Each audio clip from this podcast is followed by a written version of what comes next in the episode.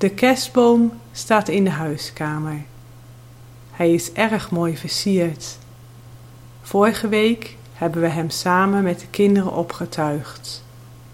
Eerst hebben we de lampjes erin gehangen. We hebben witte lampjes en een soort kortsnoer met gekleurde lampjes. Daarna hangen we de kerstballen erin. Mijn zoon heeft een aantal jaren geleden een klein kerststalletje van zijn oma gekregen en zet dit met veel plezier onder de boom. We steken de lichtjes aan en zijn helemaal verwonderd hoe mooi de boom eruit ziet.